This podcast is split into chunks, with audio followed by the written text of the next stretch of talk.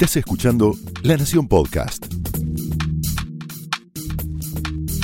A continuación, Dolores Graña y Natalia Senko te presentan las mejores series de la actualidad en A pedido del público.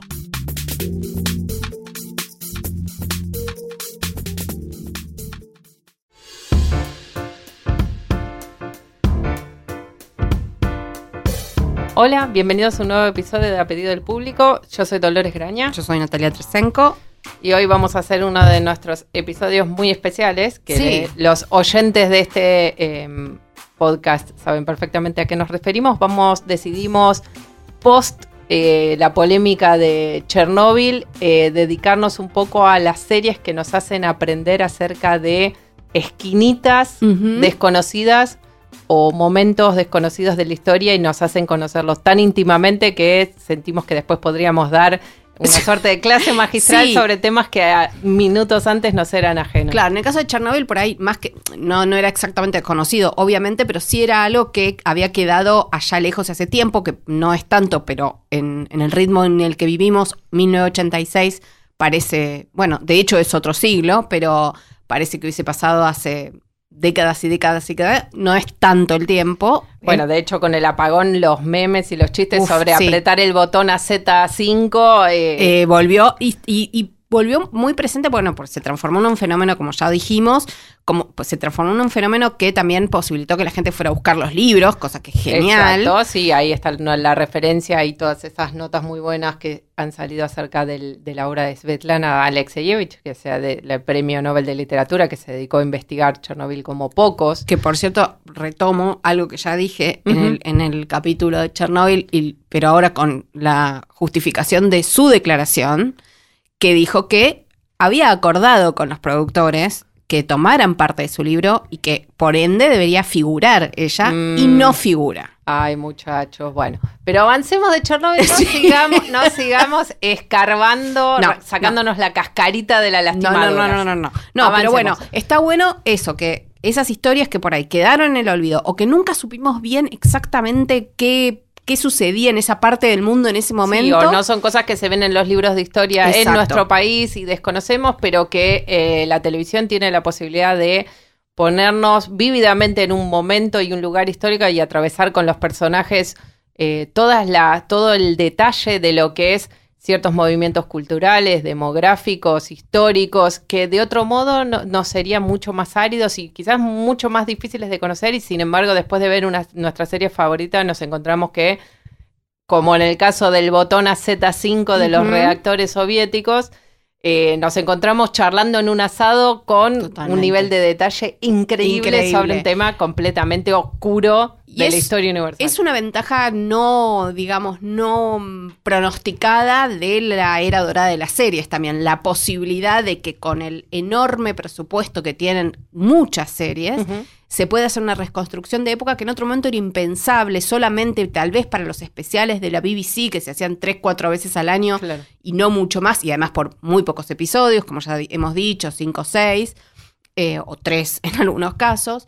Ahora, el flujo de dinero que es- y de presupuestos, por supuesto, que está en medio de la industria televisiva, hace que series, tal vez que en otro caso hubiéramos considerado menores, tengan un nivel de producción que no solo es el enorme presupuesto, sino el cuidado que- que contratan gente Claro, los especialistas, Los especialistas que trabajan junto a los diseñadores de producción, escenógrafos, vestuaristas, eh, eh, carpinteros. directores de fotografía que impresionantemente eh, no, ya sabemos, no me gusta esta comparación, no me gusta hablar de televisión como cine, cine como televisión, pero sí que tiene que ver con la posibilidad de hacer las cosas más en tiempos cinematográficos, digamos. Sí, sobre todo que en una serie, eh, imagínense que el costo promedio de una serie eh, norteamericana en estos días se ha elevado a entre 3 y 5 millones de dólares por episodio.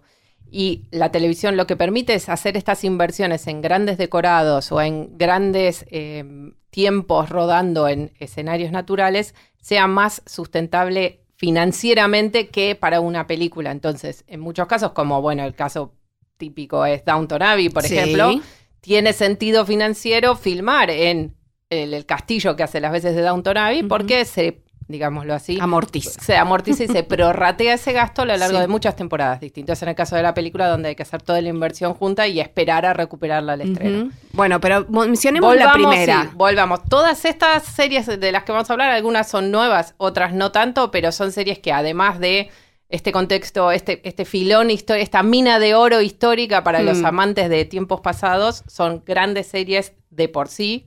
eh, así que tienen, es una forma de entrar por un lugar distinto que no son los actores o la temática, pero sí tienen un- un- una fuerte marca, digamos, eh, histórica. Eh, ¿Por cuál arrancamos? A ver, vamos a arrancar por una, una que nos piden mucho. Sí. Vamos a demostrarles que la estamos viendo porque queremos. Sí, que no la terminamos y por eso no estamos haciendo el capítulo especial, pero es Peaky Blinders, que nos estamos dedicando, pero son cuatro temporadas, es, es cierto, cuatro temporadas de seis episodios cada una, pero bueno, eso implica muchos episodios que estamos poniéndolos a tiro porque habíamos visto todo un poquito suelto y sin... Sí, sí, nosotros, eh, la, la gente que suele em, trabajar eh, reseñando televisión, acá nos van a ver que paramos de hablar y volvemos a arrancar porque estamos teniendo algunos problemas de electricidad y estamos trabajando con una batería, entonces estamos todo el tiempo Temerosas de que no se grabe, pero si que- está grabando, Así que- quedémonos tranquilas. Sigamos. No pasa nada. Bueno, eh, Peaky Blinders. Peaky Blinders, saquemos la parte de servicio del camino. Tiene cuatro temporadas hasta ahora. La quinta se va a estrenar este año en la BBC, que va por BBC 2 en, en Inglaterra. Están disponibles en Netflix en la Argentina. Como cualquier serie británica, tiene apenas seis, eh, seis episodios por eh, temporada. Así que no es oneroso en, en, tiemp- en tiempos. eh, pero sí, bueno, es una serie, es una serie que está ambientada en la Birmingham de 1919. Ujú. El- el- el- la gran tragedia de la Primera Guerra Mundial, de la Gran Guerra y de esta generación perdida, diezmada por el combate en la, se- en la Primera Guerra Mundial, perdón, es el trasfondo, digamos, psicológico Sí. de todos los protagonistas, como lo es también, por volver a mencionar a Downton Abbey, recuerden lo que ocurría y en cómo volvían los personajes que iban a pelear la Primera Guerra y toda una Y cómo- generación. Cómo se transformaba la familia Crowley a partir de la guerra, a partir de la noción de que ya no lo importante no era necesariamente encontrar un he- heredero para el ducado, sino eh, tener tenerlo vivo, Claro. básicamente, tener a alguien vivo, tener a varones vivos y cómo, digamos, la- la- la- el, el sentido de sociedad y política de esa familia se transformaba desde las preocupaciones de la alta aristocracia a algo un poquito más terrenal, digamos. Claro, y, y si en Downton veíamos cómo Matthew Crowley iba a la guerra con ballet, en este caso, como el eje, el eje es eh, una, una familia eh, mafiosa de la Birmingham en pleno ebullición eh, post eh, Segunda Revolución Industrial con eh, los, in- los intentos de huelga, las, de- los desafíos eh, de la clase trabajadora, el hacinamiento, Las grandes fin. fábricas, el- el- la llegada de, de- del- de la gente de, los pueblos hacia la ciudad y lo que eso significaba, y también los vicios, ¿no? No, y los tenemos que- también no solo la, no solo la, la posguerra de esta Primera Guerra Mundial, sino las consecuencias de la revolución en Rusia. Para Exacto. uno de los personajes que es un ferviente comunista que está tratando de organizar a las fábricas de la ciudad eh, y tratar de lograr expandir los sindicatos y este, em, de- el, el personaje, o, o sea, vamos, vamos por partes. El eje de la serie es una, una familia, los Shelby, que son varios hermanos y una tía, eh, que comienzan a tratar de hacer su ascenso de una familia dedicada a levantar sobre todo apuestas Sí, a tratar de consolidarse como una mafia en el sentido que lo conocemos, que es una familia que se reparte todos los lados de este poder y tratan de tener todo tipo de diversificar la sí. inversión el y los crimen organizado en sí mismo en toda esa ciudad. Por algo es organizado, claro. Exacto. Eh, la característica y lo que a mí por lo menos me llama la atención de los primeros episodios es, primero, bueno, el trabajo de fotografía y de reconstrucción de época que tiene es realmente impresionante. Eh, juega un poco, por supuesto, eh, con, con el tema de la música y con el tema de... eh, utiliza bastante, quizás para mí un poco abusivamente la cámara lenta, la presentación de los personajes tiene, como decíamos antes de grabar, mucha influencia de Guy Ritchie. Eh, Ay, esa- eh, no lo eh, digo en, en sentido demasiado positivo. es muy no. entretenido, eso sí. Es sumamente entretenida, tiene un gran ritmo, tiene muy buenos personajes. Eh, lo que tiene sí, en- que, que se ha convertido en una suerte de sinónimo del cine de Guy Ritchie, son esta, esta especie de los, los anacronismos, o sea, música muy contemporánea. Nick Cave es obviamente el, el- el músico más conocido asociado con la serie, pero también hay muchísimas otras grandes bandas de rock modernas que cuya música se escucha en este contexto de 1919 y también esta suerte de romantización de la violencia Sí. y el lirismo de los disparos o la- la- los golpes de puño y demás. Em, los personajes feme- femeninos son escasos, si bien son muy importantes en la trama, básicamente eh, están contados desde un punto de vista difícilmente entendible como femenino de género. Sí. Eh, los, los tres personajes centrales que, est- están en esta familia Shelby, que está liderada por el personaje de Tom, que es el cerebro, eh, que es Killian Murphy, que tiene un, es uno de los productores de la serie y realmente es, es eh, muy impresionante lo que logra con este personaje, que es muy taciturno. Es, Para, para los que quieran reconocerlo así rápidamente, era el, el villano en las Batman de. uno de los villanos de las Batman de Christopher Nolan. Eh, Eh, estaba en Red Eye, ¿te acordás ese abuelo nocturno con sí, era el Rachel McAdams? Tremendamente el villano. de Red. Sí, es tiene un una cara, villano. tiene una cara villanesca, vamos a decirlo.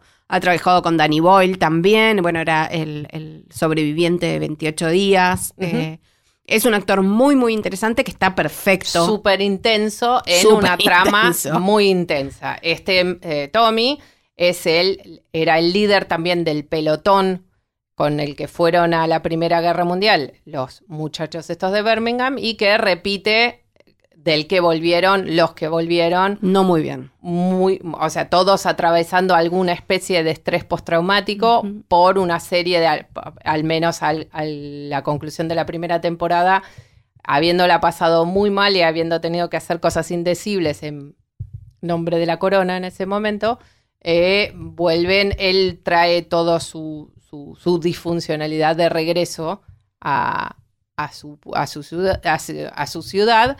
Eh, la historia comienza obviamente con la llegada de su antagonista, que va a ser un jefe, un comisario de policía importado de Irlanda por su efectividad para eh, tratar de desarmar eh, lo que después va a ser el- la lucha por la independencia de Irlanda. Eh, Porque este- toda la cuestión es que estos Shelby vienen de Irlanda, digamos. Claro. Y esa es la cuestión que por ahí revela más por- o, o que es más novedosa. O sea, obviamente meterse con esta la generación perdida ya por supuesto hay muchísimos libros hay películas bueno recientemente se estrenó el documental fabuloso de Peter Jackson que se llama jamás llegarán a viejos que lo recomendamos mucho también que básicamente pone el foco en esta generación perdida y en estos hombres eh, que al principio veían esa, la gran guerra como una gran aventura eh, y terminó siendo, bueno, la gran tragedia. Eh, pero bueno, la parte de, por lo menos a mí lo que me enganchó, me engancha más de esta Peaky Blinders es todo este costado de los gitanos irlandeses, que por ahí no es, eh, no son historias que se han contado tanto de es- esa etnia. Sí, que nosotros muchos no lo conocemos. Eh, el, el enganche con la, con la serie es múltiple. Por un lado, porque este, comi- este comisario que, que interpreta Sam Neill, que de hecho no es irlandés, Es Eh, em, es que él viene a combatir a como los tres, los tres eh, cucos de Birmingham en ese momento, que son las mafias, como en el caso de los Shelby, los comunistas encarnados en el cuñado de Tommy, que es el termina siendo es, es el, el novio oculto de la hermana menor Típico. de los Shelby. Eh, y bueno, y todas, esta- todas estas mafias que quieren eh, hacerse del control de la ciudad y traen todos sus vicios, el comunismo, eh, el sindicalismo, Sí. la bebida, Ah, la prostitución, Las el juego. ahí, ahí cruza también la mafia china, Y que después nos, nos hace un puente para la próxima serie de la que vamos, a hablar. sí. Eh, yo recuerdo en, en esto de los travelers, que Los son travelers, como- así, así se les suele conocer, sobre todo en, en- en- en las islas, digamos, a, a- a la etnia romaní, precisamente porque un poco por una cuestión histórica y otro poco también por los prejuicios que siempre acompañan a, a la, a la comunidad gitana, desgraciadamente, a lo- en todo el mundo. Eh, siempre ten- eh, tienen como origen Irlanda, en donde se los conoce como eso, los travelers, porque son nómades, o eran O eran nómades. En, en origen.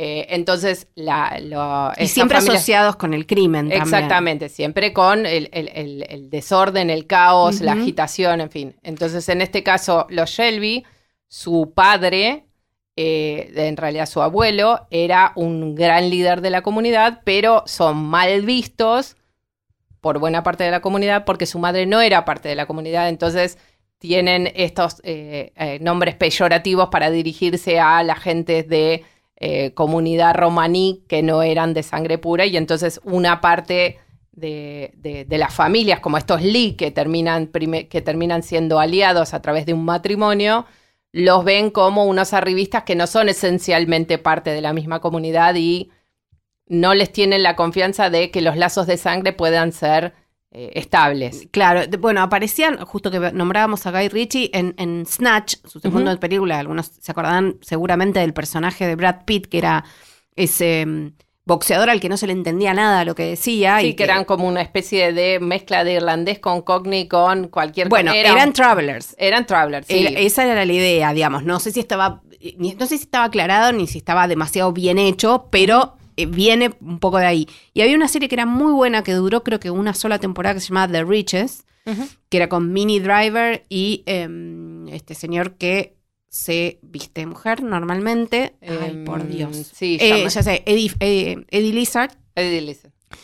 que- Eddie Izzard, Izzard, sí. que eran eh, un matrimonio que eran estafadores de origen traveler, digamos. Claro, y aparte tienen que tener en en cuenta... Estados Unidos, o sea, era una complicación. Claro, tenga- tengan en cuenta también que por la misma eh, em, geografía, digamos, de, de- de Inglaterra, la pose- es, es- todos estos viajeros no solo viajan en estos famosos carromatos que se ven también bastante en la serie, sino que también por las vías fluviales, eh, to- por todos los ríos de, de Inglaterra. Y en muchos casos viven en barcos, como vive tanta gente en Inglaterra en sus barcos, y van cambiando de ubicación según los momentos del año, las- los festivales y demás. O sea que. Vamos a volver a hablar de esto cuando se estrene eh, His Dark Materials. Exactamente, sí, que tiene bastante de esto y los travelers son una gran parte de los aliados del bien en la, en, en la historia de eh, La Brújula Dorada. La Luces del Norte Luces se llama en castellano esta sí. trilogía, excelente, altamente recomendable para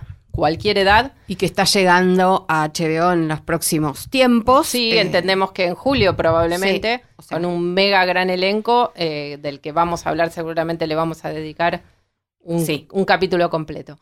Eh, bueno, Peaky Blinders lo que cuenta es muchísimo acerca de las tensiones entre, obviamente, de la discriminación que sufre el pueblo romaní desde siempre, pero aparte cómo las, sus- las suspicacias que producen las alianzas de, eh, los, de los clanes delictivos romaníes con los clanes que no son romaníes y las diferencias de comportamiento entre las múltiples comunidades que se daban cita en Birmingham como en cualquier otra ciudad grande en este momento histórico, que puede ser Buenos Aires también, como Sí. con los italianos con sus leyes, Exacto. las comunidades, los chinos con sus leyes, eh, en fin, Sí, cada la uno tratando de, Birmingham- traducirse. La, la característica de Birmingham es, es que era además un enorme centro industrial. Entonces, obviamente, llegaban personas eh, de todo el mundo eh, y eran necesitados por, por la industria Claro, y también mano de obra barata y también pre- el hacinamiento y la precariedad y la falta de protección de leyes y de una policía sumamente corrupta, eh,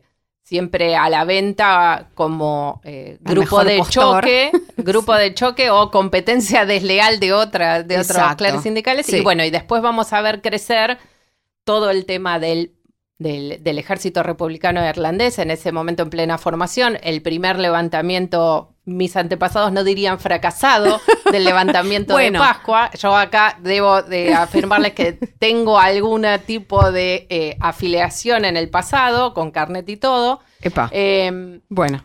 pero bueno, eh, el ejército republicano irlandés hace su levantamiento de Pascua en 1916-17 y esto ocurre en las posteriores de este fracaso y los grandes pergaminos del antagonista este de Sam Neill es haber metido preso, ejecutado A los líderes de a lo- algunos de los líderes de ese levantamiento que después finalmente será exitoso recién 30 años después.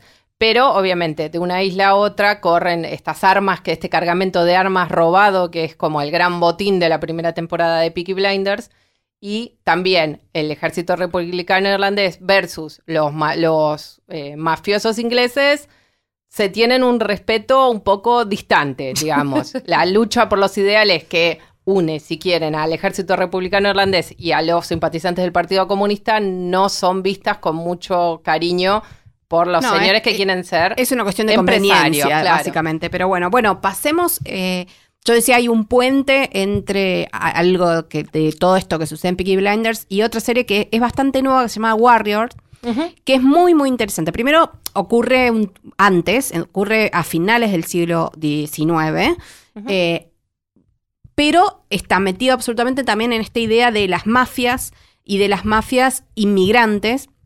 En el caso, este transcurre en San Francisco y son las mafias chinas. Son las diferentes facciones que es, para mí, digamos, me parece sumamente interesante y, y en mi caso fascinante ver que, por ejemplo, están enfrentados quienes son, dicen ser los descendientes de Gengis Khan con, Ajá, con los lo- mongoles. claro. Exacto, los Los mongoles mongoles con los Han. con los- Exactamente. Con los, étnicos chinos, eh, digamos. étnicos chinos. Después eh, están los que vienen de alguna de las islas. Están los que vienen, llegan a San Francisco des- en- después de la, de la fiebre del oro, después de la construcción de los De- ferrocarriles. claro, en donde que emplearon mayormente a mano de obra asiática, Exactamente. ma- mayormente mano de obra china, que queda en San Francisco y que queda y se de alguna manera se apodera de la ciudad, por lo menos de una porción de la ciudad que es el Chinatown, que es el barrio chino, donde no puede entrar nadie y de hecho se forma, hay toda una historia paralela con la, eh,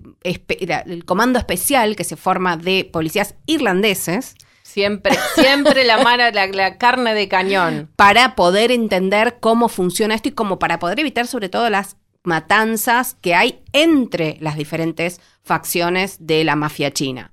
En- a eso, digamos, para empezar, es sumamente entretenida, sumamente sangrienta y, digamos, explícita en su violencia, o sea que digo, advierto que no es para todo el mundo. Bueno, porque la violencia tiene un componente importante de, de dónde viene la historia de Warrior, que es la historia de la historia que quiso hacer Bruce Exacto. Lee y no pudo. Ah, eso, eso es parte fascinante de la misma, digamos, el, detrás de escena, la parte meta de esta, Mm.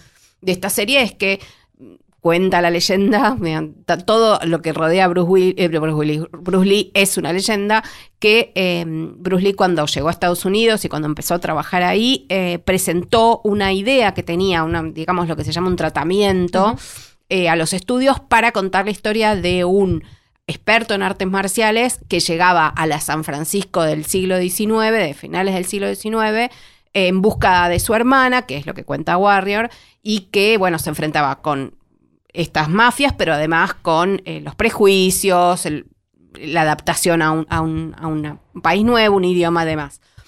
Dicen que eh, cuando él presentó esta idea, le dijeron, sí, sí, todo muy lindo, pero no vamos a hacer una historia eh, que transcurra, digamos, en la época del viejo este con un protagonista asiático. Esto no va a suceder en los Estados Unidos de la década del 70. Mm, Y piensen qué, otra, qué serie se les ocurre Bueno. de esa época y quién la protagonizaba. 75 sale, los grandes estudios hacen eh, Kung Fu, protagonizada por David Carradine, que no era ni un, Ni una remota- gota, ni remotamente ni remotamente asiático. asiático. De hecho, eh, formaba parte de una familia, digamos, de un legado de Hollywood, eh, los Carradine, y que cuenta básicamente La misma la- algo así como la misma historia y se basa mucho, por supuesto, en las eh, habilidades de este guerrero, en realidad era, bueno, monje guerrero que llega a Shaolin, que llega a, a los Estados Unidos y recorre está en, en estos escenarios de Far West, digamos.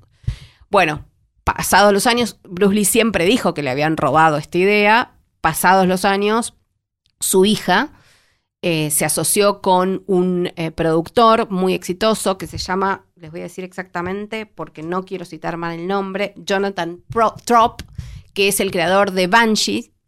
Banshees, que era un- es una serie de Cinemax que estaba muy bien, que también muy violenta, un policial intenso, eh, y le presentó esta mm, heredera de Bruce Lee, de Bruce Lee, ¿cómo estoy hoy? Dios Hoy con mío. Bruce Willis. ¿Qué Sí, pasará con no Bruce sé, Willis? no Bueno, sé. Bueno, eh, su- los escritos de su padre, que eran así como, no eran guiones precisamente, pero eran ideas, y a partir de eso desarro- desarrollaron esta serie, que para empezar tiene todos protagonistas asiáticos, salvo obviamente los que interpretan a los actores, a los policías irlandeses, obviamente. Eh, todos los actores asiáticos son los protagonistas, hablan en, digamos, eh, alguno de los eh, chinos posibles, Mm. mandarín en este caso, Mm. cantonés también se mezcla. y es muy interesante el juego que hacen que cuando están hablando entre ellos, hablan en chino, está subtitulado, pero, eh, digamos, hablan en inglés también. O sea, hace, hay un juego todo el tiempo con el otro y eh, quién lo escucha, cómo se escucha. Saben hablar inglés, pero no lo hacen. Algunos no saben hablar inglés, pero nosotros como espectadores los escuchamos hablar inglés. Bueno, y cuando cambia el punto de vista de, de los personajes y es un personaje norteamericano quien lo está escuchando, lo escucha en una lengua incomprensible para Claro. ellos. Eh, también muestra el otro costado, digamos, de así como ellos son absolutamente maltratados y humillados por su origen, también ellos hablan de los blancos de manera muy despectiva. Sí, sí, que es como una, termina siendo las, gran- las grandes urbes de fines del siglo XIX con estas acumulaciones de, de influjo de inmigrantes que vienen de la nada y obviamente no tienen ninguna protección. Es un caldo, es un- era claramente un caldo para Sí. las mayores injusticias, la violencia, la explotación y era medio una cadena, to- en todos los casos que estamos citando, es una suerte de cadena alimentaria en donde... Yo estoy tratando de comerme a uno para evitar que me que coman me a otro. a mí. Claro. Exactamente. Bueno, ahí está, hay varios episodios donde salen de la ciudad por diferentes encargos del jefe de la mafia. Los dos protagonistas son uno es el heredero aparente de la, una, una facción de la mafia de San Francisco y otro es un guerrero sumamente hábil que llega a San Francisco para supuestamente rescatar a su hermana de una red de prostitución. Bueno, termina siendo un poco distinto el asunto, pero eh, estos dos protagonistas que son realmente muy buenos actores, eh, que bueno, nos da la oportunidad además de conocer. Uno es un actor británico de origen japonés, se llama eh, Andrew Koji, y otro es un actor hongkonés que se llama Jason Tobin. Este, van a hacer en algunos casos misiones para los jefes de la mafia y, por ejemplo, terminan en el medio del eh, viejo este, digamos, Claro. y ahí se encuentran también con los otros desclasados que son los indios americanos. Entonces, bueno, hay todos unos, unos cruces muy interesantes sobre todo esto. La reconstrucción de época es muy notable. La violencia también lo es, vuelvo a decir, no es Mm. para todo el mundo. Y es sumamente entretenida la serie. Yo, eh, digamos, me parece que es uno de los hallazgos del año que no tiene tanta difusión porque, bueno, está en, se puede ver por Max Prime. Lamentablemente, por ahora no está en ningún servicio de streaming.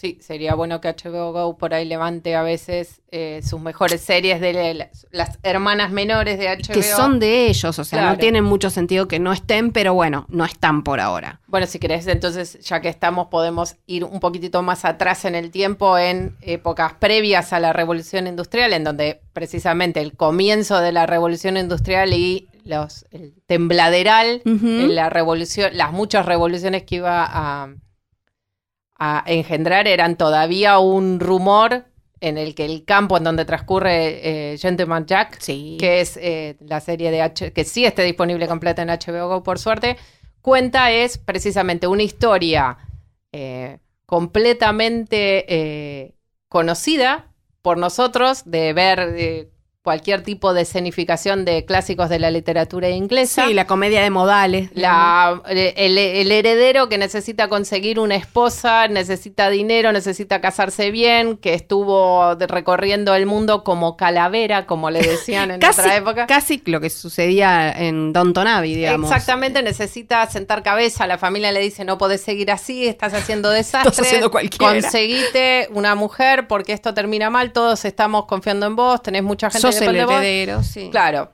Ponete las que- pilas, ya estás grande para Sí. seguir. Solo que el único, y este solo que es un solo que gigante Enorme. como el universo, es que es una mujer.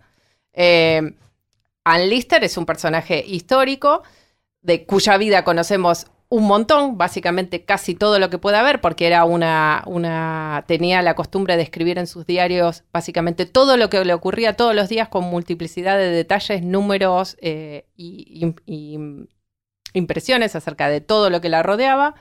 Eh, buena parte de sus diarios estaban escritos en código por la naturaleza sumamente explícita de sus diarios en un momento en el que estamos en la serie transcurre entre 1800 esta primera temporada ya fue re- eh, renovada para una segunda es una serie de Sally Wainwright eh, una dramaturga y eh, televisiva muy conocida que hemos visto muchas de sus series como Happy Valley Exactamente. eh, es un proyecto que ella que es de Halifax, de, de- otra de sus series muy conocidas, Es es, La. Tango en Halifax, y conoce la historia de Ann Lister y Shipden Hall, que es este, este, estas tierras tan imponentes con su casa antiquísima que eran propiedad de Ann Lister, que ya había comenzado con la rareza de ser terrateniente y ser ella la heredera en lugar de otro hombre de su familia. Su tío se lo deja a ella. Era una persona sumamente capaz, sumamente inteligente, sumamente preparada,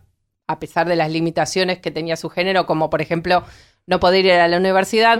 Sumamente curiosa, además. sumamente curiosa y bueno, y es con esta capacidad de no solo de experimentar la vida, sino de documentar todo lo que le pasaba. Lo que distinguía a Ann Lister en muchos otros sentidos es que solo tuvo relaciones con mujeres, aparentemente muchas y muy exitosas, Sí. como la serie nos deja en claro. Eh, a- eh, el, el tono de Gentleman Jack es muy interesante porque no es para nada serio, si bien tiene muchos momentos dramáticos, por momentos es como una farsa. Sí, es, y Eh, bueno, te- volvemos a, a lo que mencionamos, bueno, eh, eh, juega con esto de romper la cuarta pared, muchas veces busca la complicidad del espectador mirando hacia cámara, no solo la protagonista Anne, sino eh, también su hermana, que bueno, eh, es un personaje muy divertido Muy también. divertido, ellas dos se llevan a las patadas. Una- Eh, una- la- vamos a hacer una parte para las dos hermanas que son realmente excelentes. Eh, Suran Jones, la, la protagonista de Doctor Foster, Sí. es Ann Lister. Su hermana es Gemma Whelan, que es la, la Yara, Yara en Game of Thrones. eh, Em, que no tenía ahí muchas posibilidades de desplegar. eh, Tuvo un, par, tuvo un par de capítulos medio, medio power, pero la sí, verdad que... pero no su humor, porque No. era más bien serio lo que le Ojo, sucedía. claro, sí, acá Eh, tiene también. Es la, es la única otra, otro personaje que tiene algunos apartes a cámara reflexionando sobre lo insufrible que es la hermana a veces, a la que. Obviamente su familia, a diferencia de todo el resto de Halifax y el mundo, que la mira como a veces como una rareza, eh, su familia la contiene, la entiende, la trata de La- cuidar. Y a veces la tolera Y también. a veces la tolera porque es un personaje, lo que es muy interesante es, a pesar de que es, bueno, la primera lesbiana moderna, como lo venden todo, todo el marketing de la serie, y eso es cierto, vivió su vida abier- eh, de lo más abiertamente Que se podía, que sí. se podía en ese momento, y también sus diarios son riquísimos en eh, las reflexiones y los desafíos enormes y los- las dificultades que tenía para vivir su vida tan abiertamente como quería. Eh, No, ibas a decir algo de, de la, de la, de la, de que a pesar de todo eso, es insoportable también. Es claro, es, es muy intensa, le dice que lo que tiene que hacer a todo el mundo, piensa que nadie le puede decir nada, en fin, era un personaje difícil. Muy manipuladora también, y eso lo vemos en, en su romance, digamos, principal en la temporada, digamos, como... Ella, bueno, la te- primera temporada cuenta como después del enésimo desengaño amoroso en el cual una de sus novias la deja para casarse con un hombre, porque obviamente no era no tenía muchas opciones, No tenía mucho futuro el no asunto. tenía mucho futuro y ninguna y en buena parte de ellas le explican no tengo no, yo- o algunas dicen yo no soy así por yo no voy a seguir con este estilo de vida hacia adelante sino que no pueden vivir abiertamente de ese modo como sí lo hacían entonces ella vuelve a Shipton Hall decidida bueno necesito hacer algo de mi vida estoy podrida de que estas cosas me sigan pasando dice. Eh, y entonces descubre a una vecina, una muy rica heredera que vive en una propiedad cercana, que es eh, Anne Walker, que el- el- su intérprete es Sophie Randall, que de hecho está en Peaky Blinders, o sea que podemos hacer una diagonal muy sencilla, Sí. eh, que es una heredera rodeada de todos parientes que medio la, cuida, cuida, la cuidan a ella y a Mm. su fortuna. Sí, y que, bueno, todo. y que le hacen un, lo que se conoce como gaslighting Sí, importante. ella tiene algunos problemas que ahora diríamos de depresión crónica, ansiedad, en fin. Es una persona muy aislada, Pero que le hacen creer, además, le hacen que es como inválida, Exacto. que tiene problemas de columna y ella también otros tantos se inventa porque vamos a ver con el correr de, de los capítulos que ella conoce a Anne desde que es muy pequeña, sus padres murieron pequeños, su eh, hermano murió en su luna de miel, es una persona que Sí, ha enfrentado muchas, pérdidas. tragedias, sí.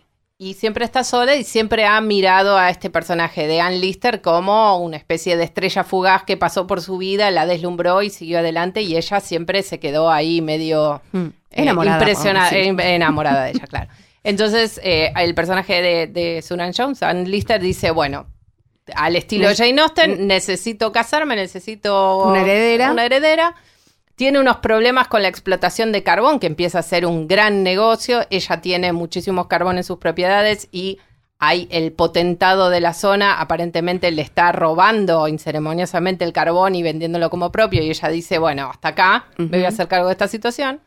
Eh, y decide, bueno, empezar a cortejarla porque dice, necesito casarme. Lo que es como increíble y revolucionario y no se puede creer que haya pasado de verdad. Ella dijo, bueno, necesito una Sí, chica sí, con sí, guita. sí, sí, sí, sí, sí, sí. Me voy a buscar mi heredera, me voy a buscar mi dote. Claro, y entonces decide empezar activamente a cortejar, en el sentido más tradicional del término, a Anne Walker, que claramente está muy de acuerdo con la Es situación. cortejable, sí. Eh, Sí. Eh, y lo que ocurre después es muchísimas cosas a la vez. Una farsa muy divertida, una historia de amor preciosa con un final sumamente satisfactorio. No estaría haciendo un spoiler acá, dado que Te es pido un- que no. es porque- una realidad de hace 250, 200 años. Eh, no me vuelvan loco, es como el spoiler de Chernobyl. No, no. Sabemos lo que sí, pasa. Sí, sí, Eso sí, no es lo importante. Sí, no.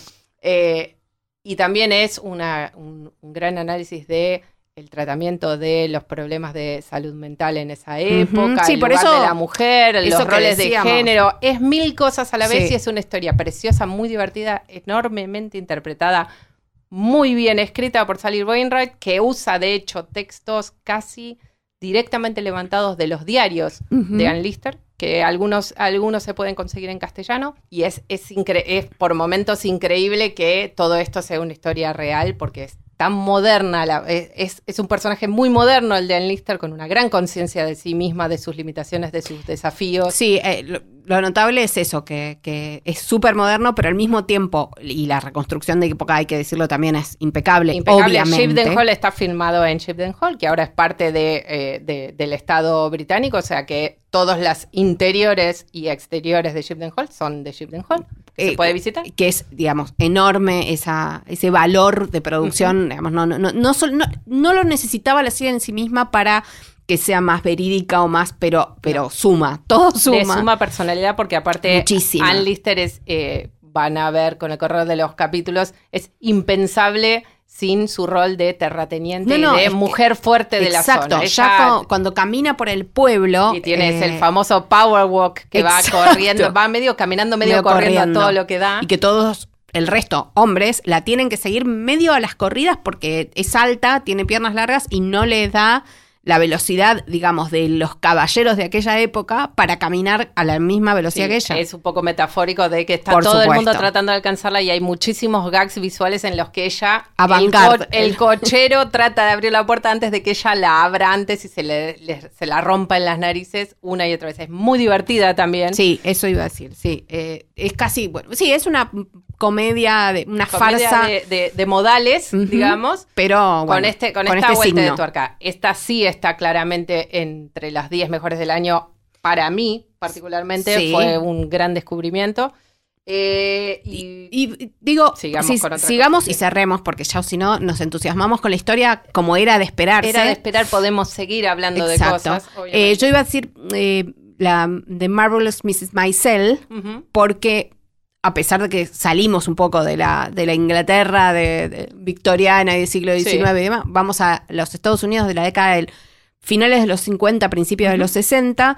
eh, pero creo que la, la historia que descubre, más allá de que es una gran serie escrita por eh, Amy Sherman Paladino, que tuvo un, para mí una brillante primera temporada, una segunda temporada con algunos tropiezos eh, narrativos que esperemos que en la tercera y cuarta vuelvan a- al buen Sí, ya camino. de Amazon Prime Video están disponibles Exactamente, las dos, temporadas primeras completas. están disponibles, pero que por supuesto tiene una reconstrucción de vestuario, de época, de, de música, banda de sonido, todo es impecable, las actuaciones son muy buenas, hemos hablado bastante de esta serie, pero quizás lo que no mencionamos que el mundo que nos abre, además de volvernos a contar una, una historia que Woody Allen nos viene contando desde que un empezó, montón. que es la, burgue- la alta burguesía eh, Neoyorquina sus preocupaciones. judía. y neurosis. Exacto, que esto, esto ya lo vimos, aunque bueno, quizás no de- con una perspectiva femenina. no con una perspectiva femenina, no con una perspectiva desde una familia, este, digamos, intelectual, pero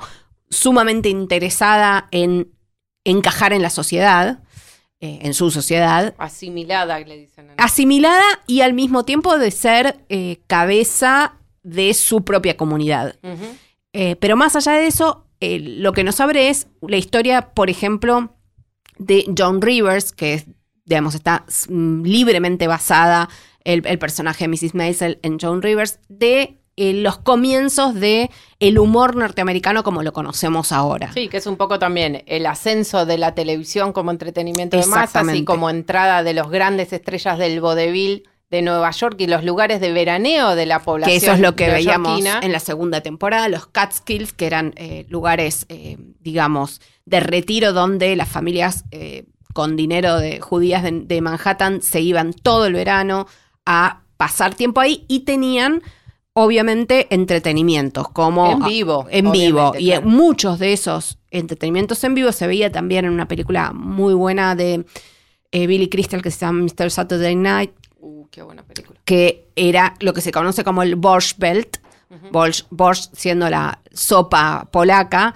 donde los eh, comediantes judíos iban y hacían su carrera, hacían sus giras eh, por estos diferentes centros vacacionales y empezaban a construir una carrera más allá del vodevil. Comenzaban como artistas de vodevil, como todos comenzaron, como todos, digo, los grandes, no sé, de Jerry Lewis, que de hecho nació eh, en un, prácticamente nació en un, uno de esos recreos vacacionales porque sus padres eran directores de entretenimiento en uno de ellos y todo ese mundo que para mucha gente es completamente desconocido, que piensa, muchos que piensan que la comedia norteamericana, digo, el, las- el stand-up, los sitcoms, como lo conocemos hoy o como lo conocemos en los últimos 20 años, salieron de un repollo, pues de no. un repollo de Seinfeld. eh, Exacto, no. no. salieron Mel de Brooks, esto. digo, podemos citar y un montón de que nuestros oyentes mayores pueden llegar a conocer como eh, Sid Caesar, en fin, y que los van a ver citados en muchas instancias de esta serie y de otras que hablan de los orígenes de la comedia. Los padres de, el padre de Amy Sherman era un comediante de este Exacto. sentido, entonces ella conoce íntimamente no solo los ritmos, los ritmos y los, las preocupaciones de los comediantes de esa época y la transición a la televisión, cómo pasar a la televisión era acceder a un público muchísimo mayor, pero también perder muchas de las marcas culturales que ellos traían y muchas de las referencias para ese humor. Y también entre medio se cruza la contracultura que traía otras preocupaciones Ahí- y, la, y, y el rechazo a esta idea de comunidad. Exacto, está bueno, muy representado en, en- en uno de los personajes que es una, un personaje real, eh, eh, Lenny Bruce, que eh, no solo era uno de estos comediantes que evolucionó y que se y, y formó parte de la contracultura, sino que en él está representado, por ejemplo, que iban presos todo el tiempo, Todo como el se preso ve. por obscenidad, por, por tener eh, temáticas o lenguaje obsceno en sus rutinas de comedia en, en, en el Algo que resulta impensable en el día de hoy. hoy. Hoy, digamos, está la policía del pensamiento, pero en ese momento era la policía concreta, Concreta, real, no- na- cero metáfora. Y también Lady Bruce, como lo vimos en los últimos episodios de la segunda temporada, le abre a Mrs. Maisel la posibilidad de llegar a la televisión. Ese salto que también pierden ahí justamente la posibilidad de decir lo que decían, hacer lo que hacían, porque bueno, la televisión por supuesto que estaba mucho más reglamentada que los clubes de comedia. Hasta el ya- día de hoy hay muchísimas, eh, hay algunas rutinas de comedia muy famosas que hablan de las palabras que nunca se van a poder de- de- decir en, te- en televisión norteamericana, abierta.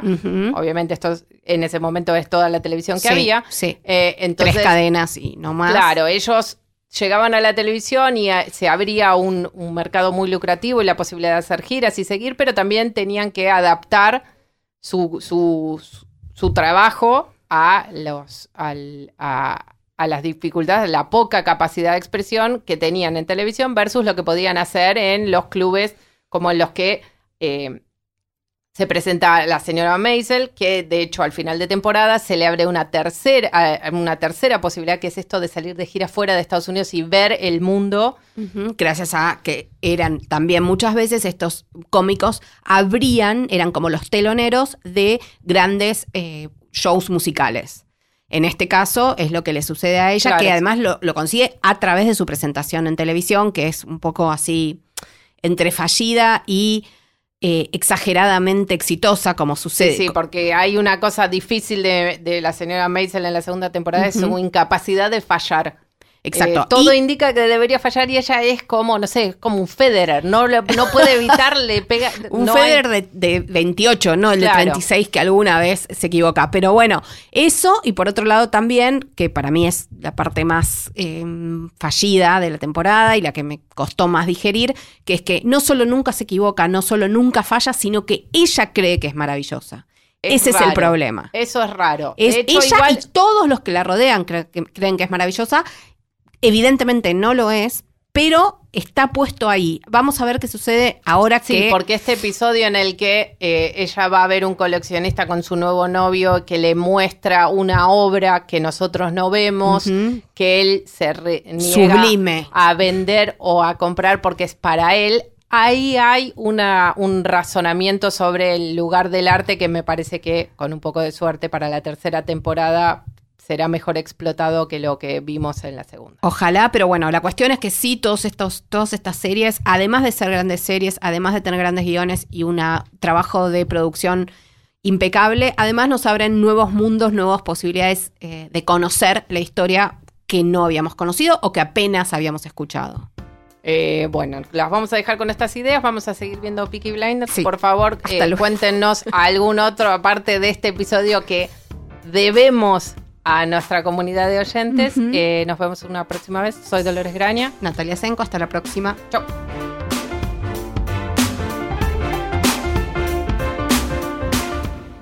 Esto fue A Pedido del Público, un podcast exclusivo de La Nación. Escucha todos los programas de La Nación Podcast en www.lanacion.com.ar. Suscríbete para no perderte ningún episodio. Estamos en Spotify, Apple Podcast, Google Podcast y en tu reproductor de podcast favorito. Seguí escuchando La Nación Podcast.